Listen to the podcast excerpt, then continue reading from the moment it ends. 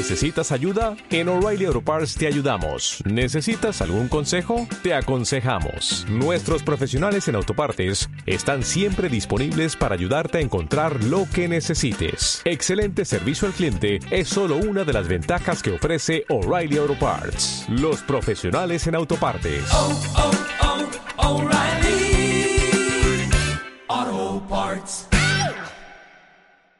Ciudad de Plata, con Guille Casquero y Jaime Mateos.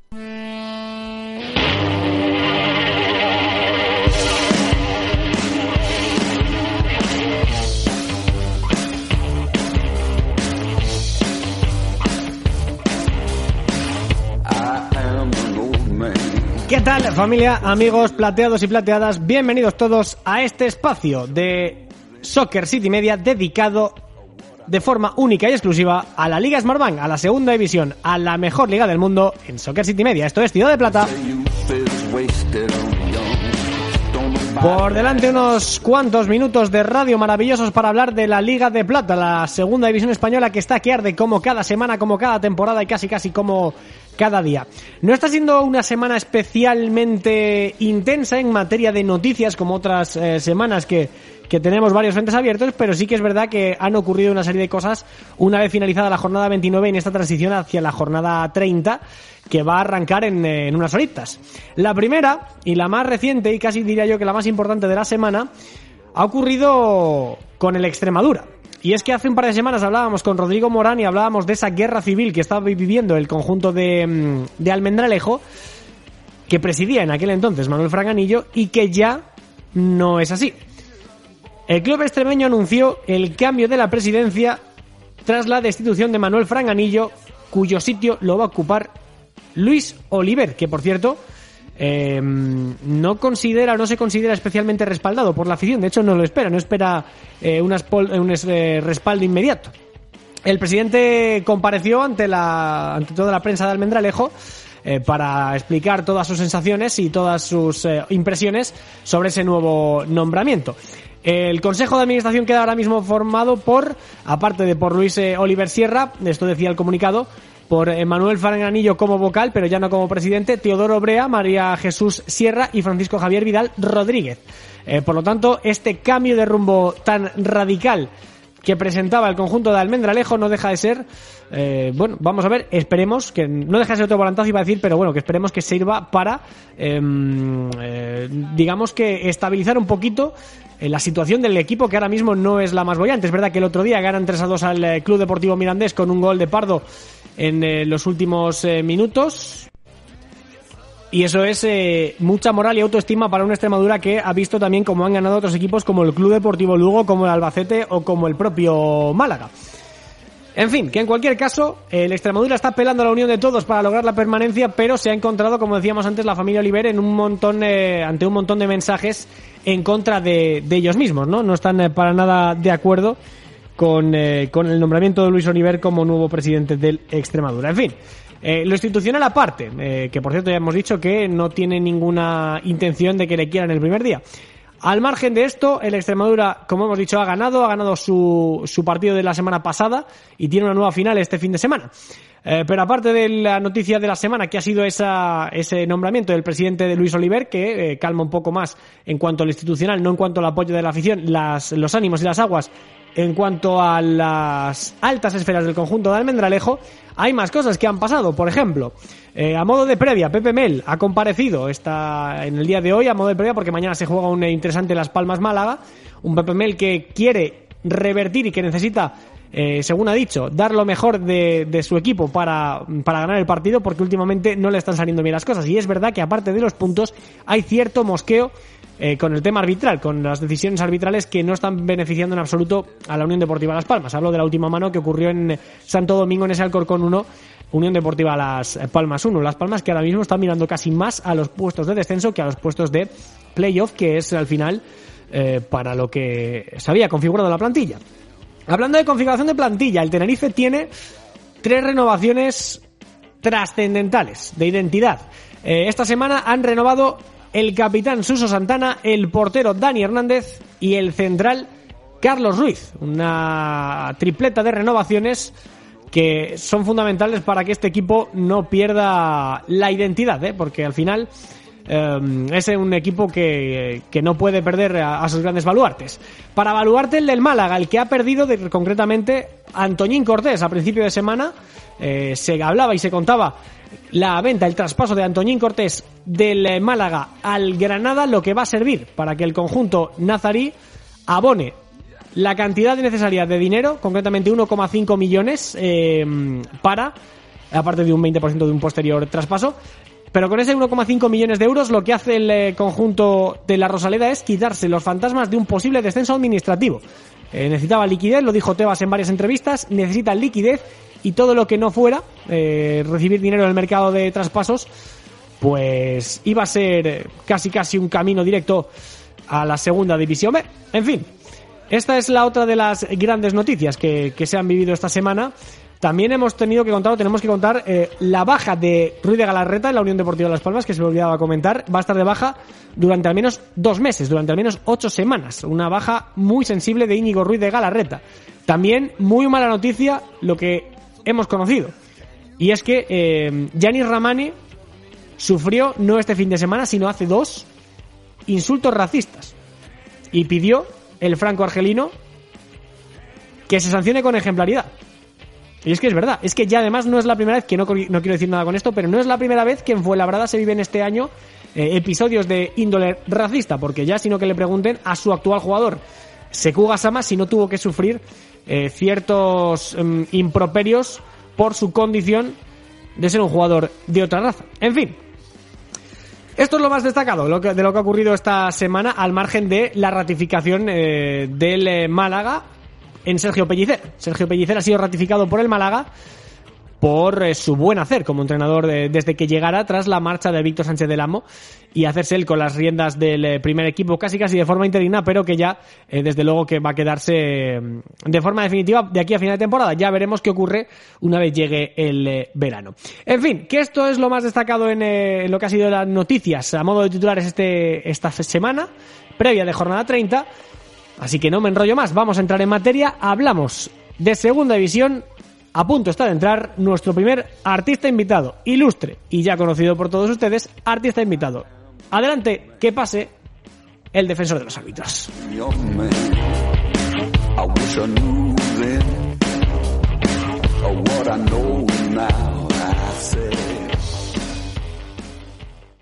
Hola, soy Abraham Minero, jugador del Racing de Santander. Os mando un saludo a todos los oyentes de Ciudad de Plata. Un abrazo.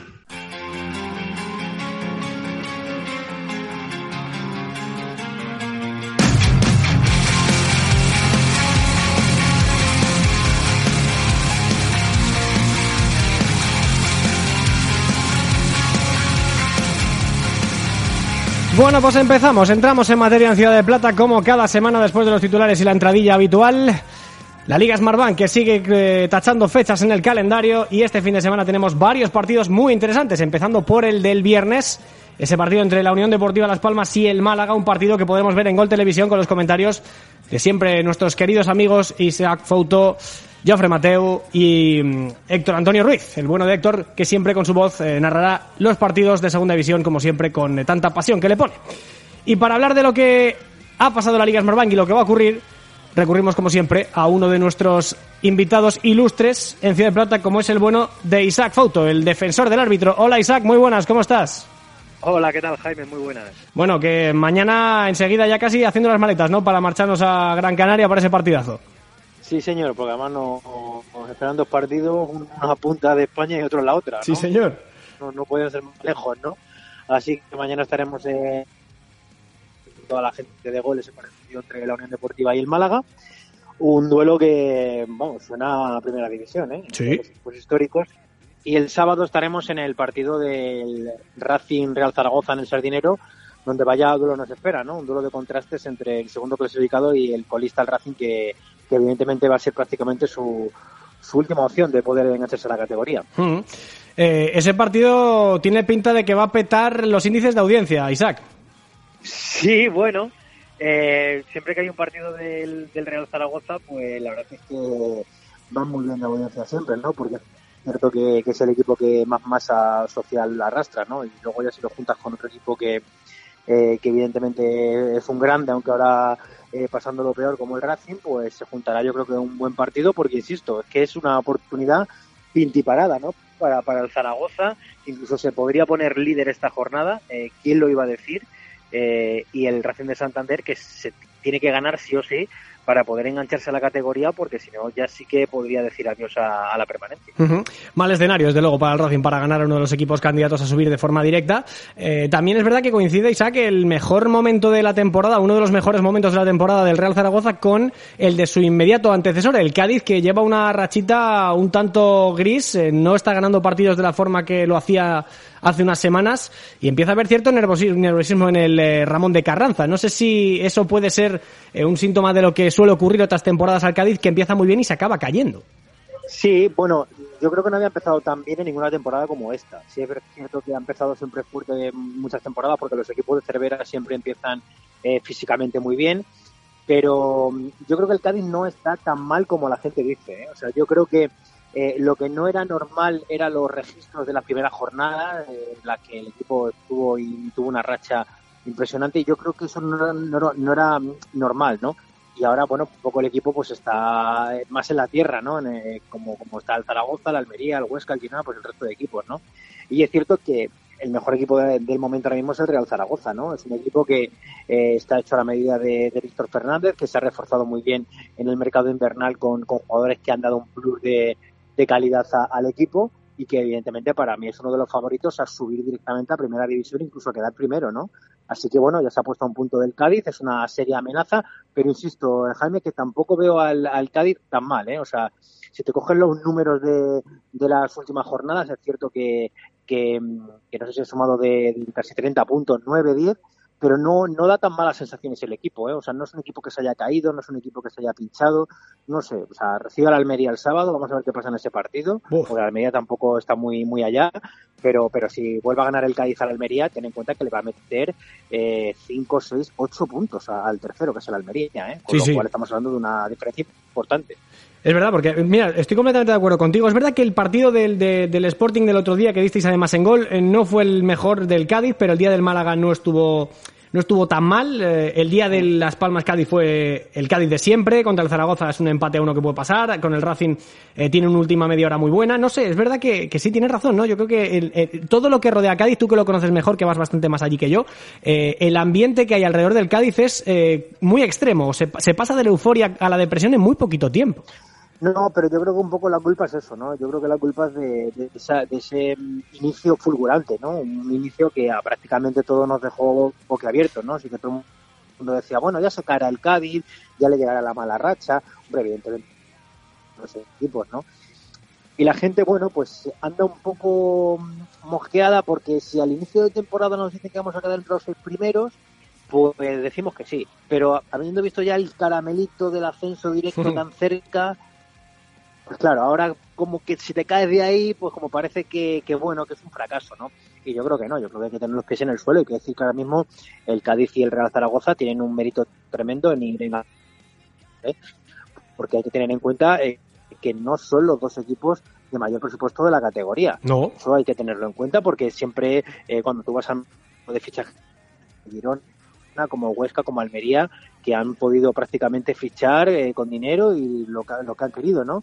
Y de todos esos equipos, pues a, la mayoría les está costando estar ahí arriba, ¿no? Con lo cual hay que tener en cuenta que, oye, que el mérito del Cádiz y del Real Zaragoza, que en teoría no parten como favoritos al ascenso directo, pues eh, es un plus de, de motividad para los dos, ¿no? Y yo creo que, ya te digo, lo del Cádiz un poco es eso, ¿no? Que yo creo que la gente lo ha tenido tan cerca, tan cerca, tan cerca, que ahora, si, fíjate, pues si, si, si, si el equipo está ahí y el equipo no termina de, de- de desengancharse de la tercera, de la cuarta plaza, pues la gente va a pensar que es un fracaso y yo opino que no, todo, todo lo contrario, vamos. Yo también estoy completamente de acuerdo. Hay que ver las cosas con perspectiva. Si a principio de temporada estar ahí va a ser un éxito, ahora no tiene por qué ser un, un auténtico fracaso. Enfrente de la Almería, Isaac, eh, momentos también raros para la Almería, ¿no? Peligra la figura de, de José María Gutiérrez Guti. Eh, lleva varias semanas eh, con la espada de Damocles sobre la cabeza. La gente en Almería no termina de, eh, estar eh, del todo contenta con los resultados recientes, que tampoco son tan malos, pero aquí pasa un poco lo mismo. Yo creo que a la Almería le pasa que tiene la exigencia del presupuesto, uno de los presupuestos más altos de la categoría, que le puede estar pasando factura en cuanto a ansiedad. No sé si estás de acuerdo conmigo. Bueno, la, la, la temporada de la Almería está siendo muy rara. De hecho, eh, si te fijas, Jaime, eh, cuando se destituyó a Pedro Emanuel, el equipo no estaba tan mal. Estaba El segundo. juego de la Almería, cuando, efectivamente, además, yo me acuerdo que, que empató en Oviedo, partido de viernes que dimos nosotros, Almería, eh, Oviedo-Almería, y luego, sorprendentemente, se destituyó, se trajo a Guti.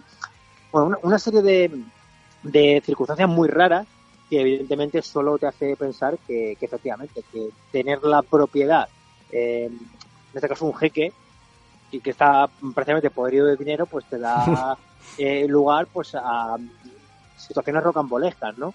Es un poco raro todo lo que ha pasado, ¿no? Se habló incluso de que el anterior técnico no ponía a los jugadores que había fichado el jeque.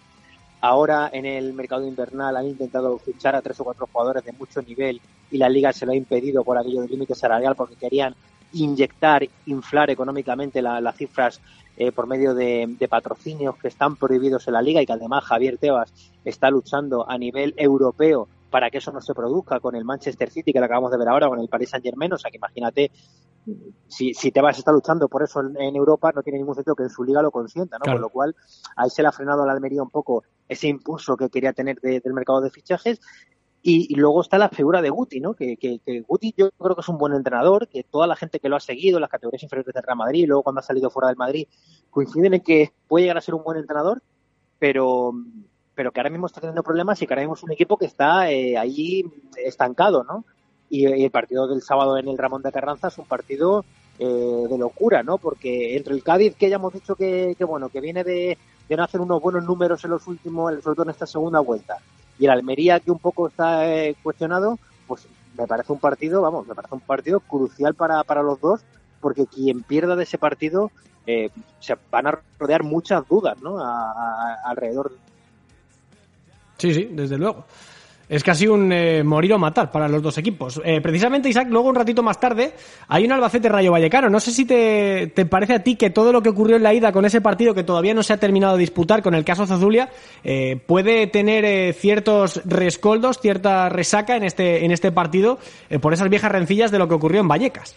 Sí, sí, a mí me parece un partido totalmente marcado por lo que ocurrió en la ida. Y de hecho, eh, me consta que ese partido se va a reforzar, tanto en temas de seguridad, liga, y es un partido al que va a haber que estar muy, muy, muy pendientes de lo que pudiera ocurrir, ¿no? Porque eh, independientemente de que es un partido de lo deportivo también crucial para los dos, porque el Rayo está luchando por meterse mínimo en el playoff y el Albacete ahora mismo es el, el equipo que se salvaría, el quinto por la cola y que mm, está haciendo una, una segunda vuelta que, que, bueno que le está costando mucho ganar partidos pero pero es un partido totalmente marcado por el tema Zulia no van a ir aficionados del Rayo Vallecano va a haber como te digo unas medidas de seguridad importantes para que evidentemente no vuelva a ocurrir no y esperemos que no vuelva a ocurrir no porque si ya una segunda vez vuelve a ocurrir y se vuelven a repetir esos esos insultos pues, hombre estaremos hablando ya de algo bastante grave no y hay que tener en cuenta que, que bueno que, que el recurso del Rayo Vallecano sigue todavía en el TAD que todavía no hay fecha para que se dispute esa reanudación,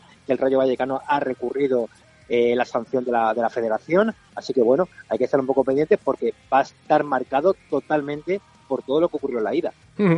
Totalmente, con un árbitro que además eh, tuvo el consenso eh, con eh, los dos equipos para, para precisamente suspender ese partido de la ida que todavía no se ha jugado. Oye, mira, justo ahora pensaba en el árbitro de ese, de ese encuentro, Isaac. Eh, me estaba acordando de que también, eh, precisamente la semana pasada en Vallecas, hubo un hecho bastante contrastable en, en materia arbitral, en materia de polémica. A ver si nos puedes explicar a, a todos los oyentes de Ciudad de Plata cómo se resolvió al final esa, ese penalti por la mano de, de Josué Sá, porque nadie lo terminamos de entender, ¿no? Era una mano bastante clara que era involuntaria y con Sí. la ayuda del monitor del VAR al final decide el árbitro Ice Rage eh, señalarlo como penalti.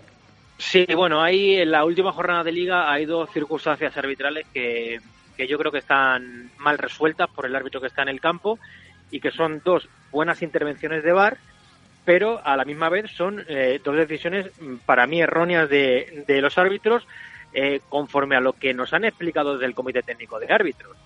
Yo ya sabes que en este caso eh, suelo estar bastante informado de la reglamentación, Sí. de, de- de las interpretaciones que se hacen de las manos. El otro día hubo un seminario arbitral que duró casi dos horas en el que se explicaron todas las manos y evidentemente yo si el lunes digo que una mano es penalti, si el martes la misma mano se produce y digo que no es penalti, pues evidentemente estaría diciendo lo contrario un día y otro otro, con lo cual evidentemente no podemos decirlo, ¿no? O sea, si decimos que una mano es penalti, al día siguiente también tiene que ser penalti. Y eso es lo que ocurrió en el partido entre el Rayo y el Huesca, que, que Pulido Santana, que era el árbitro que estaba en el eh, observó que esa mano era una mano que estaba pegada totalmente al cuerpo, que de hecho Josué, el jugador portugués del Huesca, lo que hace es al revés, ¿no? Intentar quitarla para que no le den la mano, intentar recogerla para que no le den la mano.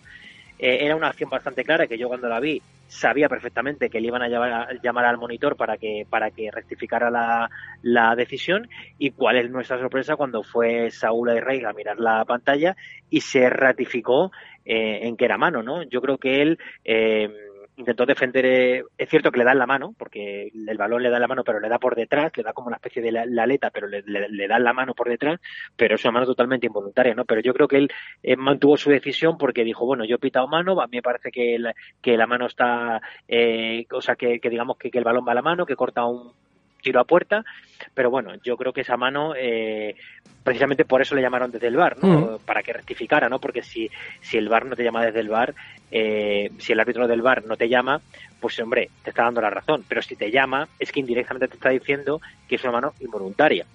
Con lo cual no se entiende mucho. Y luego la del Albacete Numancia, totalmente lo contrario. Mm, eso es. una mano total, es una mano totalmente extendida, una mano que ocupa un espacio para hacerse más grande, es un remate de Derek Osed que da la- en la mano de, Caro, que, además es un remate que o va a portería o, o va o va a un centro, o sea, con lo cual es una, una, una acción eh, instantánea de- de juego en ataque, y el árbitro que está en el bar con buen criterio llama al árbitro para decirle, oye, ha habido una mano, no hay fuera de juego en esa jugada, vete a revisarla porque es una mano que está extendida. Y cuál fue mi sorpresa, como que el árbitro que, que arbitró ese partido fue a verla y tampoco la pitó, ¿no? Así que bueno, no sé, cosas que, que ocurren menos de lo que parece, pero que al final son llamativas porque evidentemente, claro, nos han explicado que una mano es penalti y que otra no es penalti y al final en, en, esa- en esos dos partidos se dio lo contrario, ¿no? O sea, hay que decir que hubo dos muy buenas intervenciones de VAR y hubo dos, para mí, malas decisiones en este caso de, de ambos árbitros, del árbitro de Vallecas y del árbitro de del Carlos Belmonte. Ujú.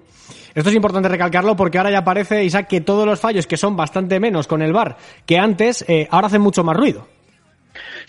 Sí, bueno, mira, ahora estaba yo aquí repasando la previa de Las Palmas de mañana y he visto que, bueno, que hay malestar con el VAR. Yo, por ejemplo, Sí. la, el, el partido entre Las Palmas y el Alcorcón, pues ahí, por ejemplo, se quejan, pero es verdad que hay una mano, por ejemplo, pero que es una mano que está pegada, de Boatén, que está pegada al cuerpo. A mí me parece que le dan la mano, pero me parece que no, no es una mano punible. Eh, con lo cual, muchas veces hay veces que sí es cierto que se hace mucho ruido y, y se quejan, pero pero hay veces que, que no hay razón, ¿no? Es como el ruido que está haciendo el Real Madrid con el arbitraje de, de ayer en la Champions y de hace una semana con el Levante. Porque, por ejemplo, equipos pequeños como el Huesca o como el Numancia tienen menos resonancia, tienen menos. Y al final, eh, sí que es cierto que tienen más, más derecho a quejarse viendo esas acciones, ¿no? Y cuando se hacen tantas quejas, yo creo que hay que ver y hay que analizar eh, por qué se quejan los equipos, ¿no? A ver, ¿cuál es tu queja? ¿Cuál es tu...? Porque a lo mejor los equipos se quejan de errores que, que no son errores. O sea, eh, y, hay otros equipos que sí es cierto que se quejan con razón. Y muchas veces se quejan poco. O sea, a mí me parece que, que, por ejemplo, el Numancia es un equipo que, bueno, se ha quejado poco y es una acción muy clara. El Huesca sí es verdad que, que, que se cabreó más y que, pero por ejemplo el Numancia es un equipo que más laxo en ese sentido, que tampoco ha hecho mucho ruido y que, y no sé, yo creo que, que, que tenía motivos para hacerlo, ¿no? Con Mm. lo cual, muchas veces eh, nada tiene que ver el ruido mediático que se hace a nivel de con, con lo que ha sido la jugada en sí, ¿no? Pues sí, efectivamente, estoy completamente de acuerdo contigo, Isaac. Eh, muy rápido, para no quitarte más tiempo, querido amigo, eh, casi dos preguntas de sí, ¿no? De respuesta rápida. La primera, ¿ves al Depor eh, peleando por meterse en playoff? No, Muy contundente. Yo dije que sí y sigo manteniendo la apuesta, ¿eh? pero entiendo que haya mucha gente yo también que creo que, que no. con la salvación le vale. Sí, no, desde luego, de, de- viniendo Sí, de donde sí, vienen, y- Sí, sí. totalmente. ¿Y la otra? Y la otra es, si el otro día en el postpartido del Sporting Cádiz, eh, ¿quién de los dos eh, pagó? Si mi amigo y colaborador de este programa, Senem Morán, o tú. Yo. Pero bueno, por favor, ve- no paga, eh, vamos, no paga ni, ni, ni, ni, ni un caramelo. O sea, es mano lenta, ¿no? Nada, y fíjate todo lo que gana en el canal este de YouTube. Hombre, pues- está forrado de pasta. Vamos, vamos, Pero vamos, vamos. O sea, que no me entere yo que vas a jugar fuera de casa y tienes que invitar tú. Sí, sí, sí, sí, no, no, no, ya te digo que invité todo, encima me hizo un vídeo, eh, no le cobré nada por el vídeo, ni por derechos de imagen, ni por nada. Madre o sea, mía. Senen tiene montado su monopolio de YouTube eh, y ya está, y ahí a gritar al Sporting y poco más, pero vamos, ya te digo que, que no se estiró, vamos, ni un chicle, Madre mía. tremendo. Yo tampoco, porque bueno. yo he salido también en su canal y tampoco he visto un duro de momento, ¿eh? Tampoco, no, Tampoco, no, ¿no? no, no, no, no, pagar paga poco, eso lo queda en casa, pero bueno. Pero bueno, es, bu- es buena gente. Es buena gente, que, que al final es lo que importa. es buena gente, se lo curra y sobre todo es un apasionado de, de esto. O sea, es apasionado. El otro día vi su vídeo ahí en el Sardinero Sí. y, y disfruté porque es que porque es que es tremendo, ¿no? Porque a lo mejor yo, por ejemplo, no soy de ningún equipo de segunda, ¿no? Mi equipo está en segunda B y además el pobre está muy mal, que es el Mérida, que estamos ahí en descenso. Sí. Pero cuando está tú, cuando, cuando no, cuando no eres de ningún equipo, pues claro, pues ves ahí sufrir a la gente y tal, no sé qué, y dices, jolín, madre mía, pues si mi equipo estuviera aquí, o si yo tuvieras que estar sufriendo, o si te pitan un penalti a los dos minutos, se revisa, madre mía, pues te- te- me da un, un parraque. Pero, sí, sí, lo, lo, lo vive, lo vive con mucha, lo vive con mucha emoción el amigo sí. Pues nada, a ver qué pasa en el eh, Racing Zaragoza y según lo que pase igual te mando un mensaje, porque también ahí nos estamos jugando, nos estamos jugando Ya, la vida. ya, ya te veo, ya te veo que estás sufriendo ahí con tu Racing, pero bueno, ya, eh, eh, a ver qué ocurre, ¿no? Porque todo el mundo está diciendo que es un pronóstico claro, pero yo sinceramente creo que, que el Real Zaragoza, a pesar de lo, de lo bien que está y que es el equipo más en forma de la categoría, yo creo que va a ser un partido muy, muy, muy complicado. ¿eh? A- Ujú. a, mí yo veo que el Real Zaragoza el, el domingo, el sábado mejor dicho, no va a tener un partido nada fácil. ¿eh? O sea, que quien piense que va a ser un paseo, que va a ser mm, cualquier cosa parecida a un paseo militar, vamos, que se olviden porque yo creo que el Racing lo va a poner muy, pero que muy complicado el equipo de, de José Luis Soltera. Mira, como siempre, eso sí que no se les puede reprochar a los jugadores del Racing. Dan siempre todo lo que tiene. Como ha dado Isaac Fauto en este ratito de radio que le hemos robado. Querido Isaac, muchísimas gracias por pasarte por tu casa, Ciudad de Plata, y que siempre es un placer hablar contigo de fútbol, de árbitros o de manos lentas, ¿eh?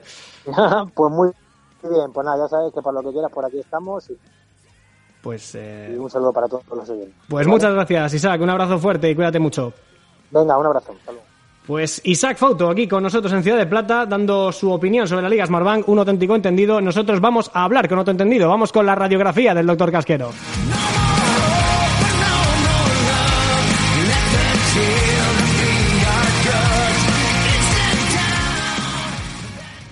La radiografía del doctor Casquero en Soccer City.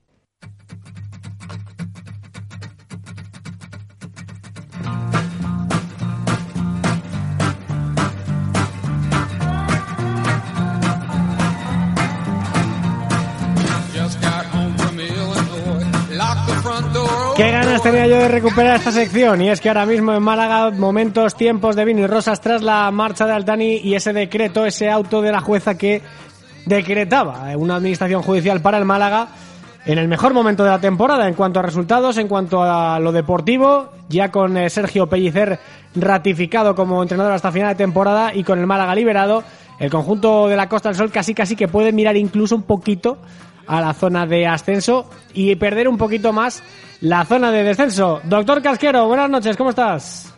¿Qué tal, Jaime? Muy buenas. Pues sí, la verdad que sí, el Málaga ya se puede permitir un poquito el lujo de mirar el playoff de ascenso con relativa cercanía. Tres puntos de- del Málaga del playoff de ascenso y cinco el descenso. Todo ha cambiado, ¿eh? En un mes todo ha cambiado en Málaga. Febrero ha sentado muy bien a la Costa del Sol, ya sin Altani, con un eh, administrador eh, judicial.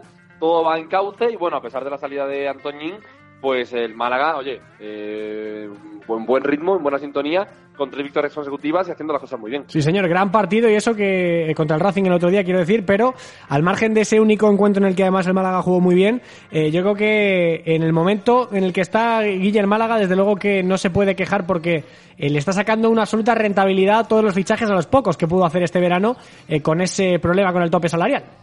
Sí, la verdad que sí, que ahora con Pellicer todo lo que antes eran pulgas, eh, problemas, ahora son fortalezas. El Málaga es verdad que está sacando buenos resultados, tres victorias consecutivas, el equipo un poquito más alejado del descenso, parece que ya el temor a descender a segunda B eh, pues ya más o menos se, se ha diluido. Es verdad que, que ha- hay que decir que hay que, que hay que seguir eh, peleando, que el Málaga tiene que seguir peleando por, por ma- permanecer en la categoría y después soñar con lo que pueda, pero es verdad que el Málaga por lo menos ahora vive con la soga un poquito más aliviada.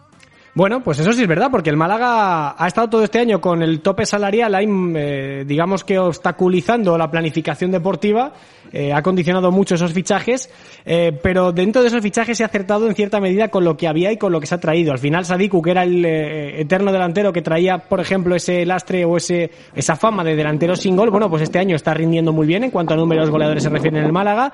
La irrupción de Antoñín Cortés, la llegada de Tete Morente, bueno, vamos por partes. Eh, te quiero preguntar lo primero por eh, lo último. Antoñín Cortés eh, se marcha al Granada, un futbolista que, que ha llegado en- del filial al primer equipo del primer equipo a primera división en apenas eh, menos de medio año. Eh, no sé, ¿cómo va a afrontar el Málaga el, el tramo final de temporada sin él, que era un jugador que estaba siendo crucial?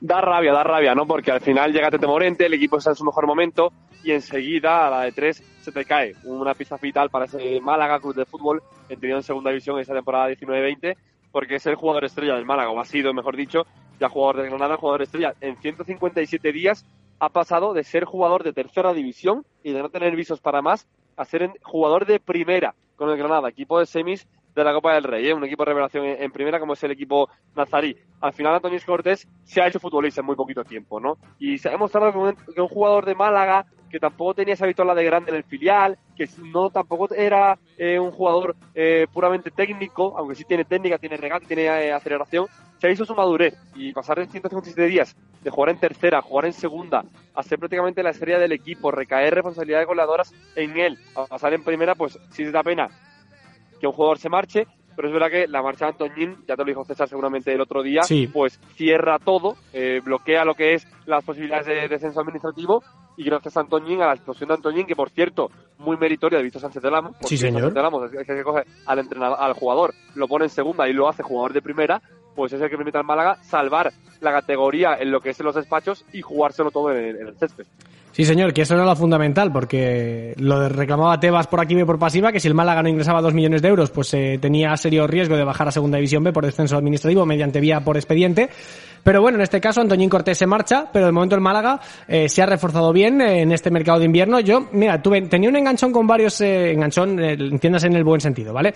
En Twitter con determinados aficionados del Club Deportivo Lugo, con en los que no compartían mi opinión de que Tete Morente era un gran fichaje para el Málaga porque aparte de ser un grandísimo futbolista, joven, con muchísimo regate y muchísima habilidad, lo que hacía era quitar a un jugador que es verdad que no estaba siendo importante, pero a un rival directo. Dicho esto, la gente estaba muy en desacuerdo conmigo, decían que Tete Morente venía a ser eh, un auténtico, una auténtica mentira como futbolista y desde luego que el chico está demostrando que, que en absoluto es así, que es un jugador que le puede aportar muchas cosas al Málaga y el otro día contra el Racing dio una auténtica exhibición de fútbol. Sí, es verdad que los que seguimos en la segunda división, Tete Morente no es un jugador muy regular. Es decir, no es un jugador que en 42 jornadas se meta un gol por cada jornada, pero es un jugador que tiene gol, que tiene regate, que tiene anticipación, que es muy vertical, que sobre todo para el 4-3-3 como extremo viene muy bien. Obviamente, si un jugador que juega de extremo me- mete un gol todos los partidos y se va de todo el mundo siempre, pues está jugando en Champions. ¿no? Claro. No está jugando en, en segunda división, obviamente, porque entonces, al final a Málaga le viene muy bien porque es un jugador que necesita muy poco para hacer gol, o necesita muy poco para crear una ocasión. Es verdad que es un jugador que de cara a puerta no es eh, lo más fiable del mundo, pero necesita muy poquito para plantarse de cara a puerta. Yo recuerdo siempre a un Málaga que, bueno, pues Santoñín tampoco tiene tanto gol como ocasiones crea, Sadiku hace falta crear dos, tres ocasiones para que meta un gol, pero claro, al Málaga le viene muy bien que tiene un centro del campo muy trabajador, cada vez mejor formado con Luis Muñoz, con Ibarre, con Juanpe ahí un poquito mejorando la venezolana con Pellicer y con Adrián, tener a extremos que sean muy autosuficientes en el campo y Tete Morente es uno de ellos. Porque antes, al principio de temporada, daba, daba la sensación de que el Málaga la única posibilidad de generar peligro era eh, vía laterales, vía, por ejemplo, en Sí. este caso Cifuentes, que era el eh, jugador más activo cuando entraba desde atrás. Eh, Keko Gontán, que al final se terminó marchando y que no tuvo nunca esa continuidad, pues bueno, pues ha venido Tete un poco a, a, mm, eh, cambiar eh, cromos con, con el propio Keko que se ha marchado al Deport. y sobre todo lo que tú decías, ¿no? Todo esto le puede venir muy bien a ese equipo en el perfil ofensivo porque en la parcela de medio campo para atrás tiene jugadores muy especializados, como tú bien comentabas, aparte del eje central, eh, jugadores como Luis Hernández, em, pero en el centro del campo tiene, tiene mucho músculo, tiene mucho trabajo y sobre todo has pasado por de puntillas por el nombre de Luis Muñoz, que a mí me parece uno de los jugadores eh, casi más re- revelación del Málaga, Sí. que, que ha sido un- un- casi una sorpresa eh, o un accidente que un día te lo tienes que inventar como mediocentro defensivo y te sale de cine en la apuesta. Tú lo has dicho, sí, tú lo has dicho. El Málaga ha tenido mucha suerte, sobre todo tú lo decías antes en el mercado, porque traes a Sadiku, que es un experimento, y te sale bien. Subes a Antoñín y te sale bien. Traes a Tete y enseguida te mete goles y entra en la dinámica. Pero el Málaga ha tenido suerte, porque por ejemplo Luis Muñoz, el año pasado, hace varios años en el Córdoba, para nada tuvo un, un- un buen inicio de, de jugador en segunda división. Y este año el Málaga lo de central, rinde de central, y sobre todo, ahí Víctor tiene también un poquito de razón, lo saca como cinco, como jugadores cinco argentinos, medio centro defensivo, y ahí sí Luis Muñoz se encuentra muy bien.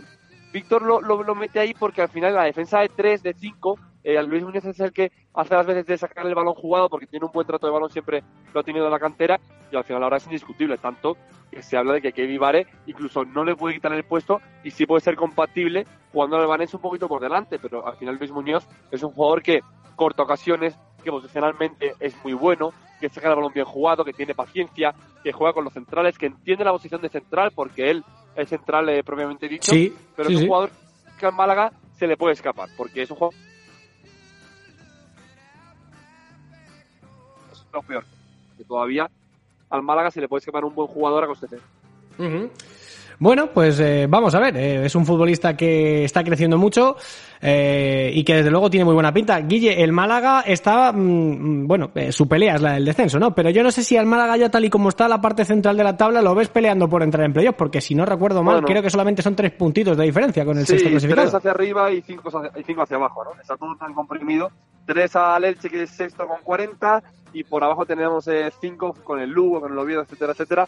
Lo hablaba otro día con Pepe Brasín, también compañero de- del Sporting, Ujú. y me decía, eh, yo estoy un poquito ilusionado, aunque creo que no va a pasar. Yo, hombre, la ilusión que, que me pica, el otro día leía un dato, y es que eh, desde la jornada 2, el Málaga no estaba más cerca del ascenso que del descenso. Desde la jornada 2 el Málaga no tenía más goles a favor que goles en contra. Ahora tiene un gol más a favor que en contra y está más cerca por puntos del ascenso que del descenso, de los playoffs, no del ascenso directo. Claro. Y al final el Málaga, hombre, puede pelear.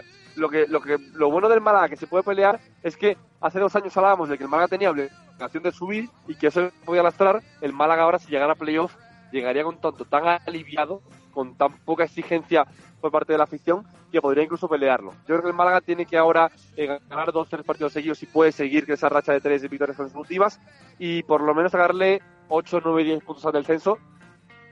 Hay que ser y si pierde esos partidos te metes otra vez ya sin Antoñín eh, Altani recurrirá y recurrirá y recurrirá y la sombra seguirá en la Bueno. Rosaleda por lo menos sacarle nueve puntos tres partidos al descenso para mirar un poquito hacia arriba y decir oye ¿qué podemos hacer? Bueno, el ejemplo está muy claro. El Mallorca el año pasado se metió sin ningún tipo de exigencia y yo creo que muchos equipos, has dicho Sporting, has dicho Málaga y otros tantos que están por esa zona media, eh, van a reflejar en ese, en ese ejemplo del Mallorca todas sus intenciones de forma con poca exigencia, pero Hombre. oye, si ocurre, pues bienvenido sea, ¿no? Sí, hombre, para mí la piedra de toque de esta semana, del viernes de Las Palmas, de Gran Canaria, es fundamental, porque si el Málaga gana Las Palmas, puede ser que el Málaga esté preparado para competir con equipos de arriba, ¿no? Eh, peleó frente al Elche, puede ganar Las Palmas. Si gana Las Palmas, yo te diría que estoy un poquito más convencido de que puede hacer algo interesante de ganar al cierre de temporada, pero es verdad que si pierde contra Las Palmas, el equipo puede ganar el Lugo, puede ganar el Oviedo y se metería otra vez un poquito más abajo. Te digo una cosa, ese partido es de seis puntos, ¿eh? Sí, sí, totalmente, totalmente. Seis puntos y un chute anímico importante. Sí, sí, porque además te quitas a un rival teórico por el playoff y lo mandas a pelear por el descenso. Y aparte, la ventaja que le puedes sacar tú a los puestos de, de abajo, teniendo en cuenta que además los rivales, eh, caso de Lugo, caso de Extremadura, caso de Depor, caso de Albacete, pues están eh, sumando con bastante continuidad. Por lo tanto, eh, el Málaga ahora mismo ha llegado al mejor momento de la temporada, o en este momento de la temporada, en su mejor momento, coincidiendo con el de los demás. Así que eso es una, eso es toda una ventaja para el conjunto de Pellicer. Pero bueno, veremos a ver en qué queda. Desde luego, Pellicer hasta final de temporada se lo ha merecido, se lo ha ganado. Málaga vive un universo completamente distinto. Si hace un mes y medio, con el caso de Víctor Sánchez de la Moguille, hubiéramos dicho, bueno, pues el Málaga iba a estar así, no nos lo hubiéramos creído. La verdad que no, que es un sueño irracional ahora mismo todo, porque con Víctor parece que todo se iba para abajo y ahora el equipo es un cohete que sube y sube. Bueno, pues sube, sube el Málaga a ver si, a ver si termina metiéndose entre los seis primeros. Mientras tanto, Guille, pues eh, disfruta la temporada, disfruta de lo que queda. Por aquí te pasarás más días, seguro. Ya te molestaré para que me cuentes tus impresiones de la Liga Smartbank. No te he preguntado mucho sobre apuestas de eh, permanencia, ascenso y descenso, porque el bono de Fauti ya nos ha dado las suyas. No quería yo eh, pisar el bono de Isaac Fauto. Así que nada, un abrazo muy fuerte. Cuídate mucho y disfruta del fin de semana, que bueno, me imagino que ya los días en Madrid se te harán más cortos eh, o más largos, mejor Sí. dicho, después de las vacaciones que te has pegado, granuja. La verdad que sí, que ya se, echa- se mira un poquito con, con recelo lo de México. Además, ahora está mi hermano allí, o sea que tengo envidia de él porque sé lo que está viviendo ahora y me apetecería mucho, la verdad. Ujú, Bueno, pero ahí está Instagram para tirar de fotos pasadas para seguir evocando Eso es, eso recuerdos pasados y envidias presentes. Guille Casquero, un abrazo enorme, compañero. Un abrazo, Jaime. El bueno de Guille Casquero que le ha puesto la firma a este Málaga, a esta sección del Málaga, la radiografía del doctor Casquero que ya estaba tardando en volver. Nosotros, más que volver, vamos recogiendo que nos tenemos que ir marchando hasta la semana que viene.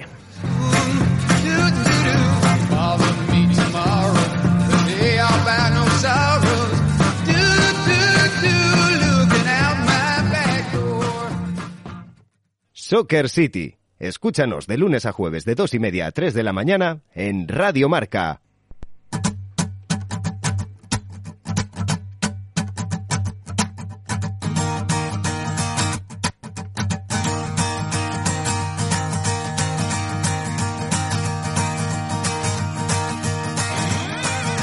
Missed my alarm clock ringing, woke up telephone screaming, boss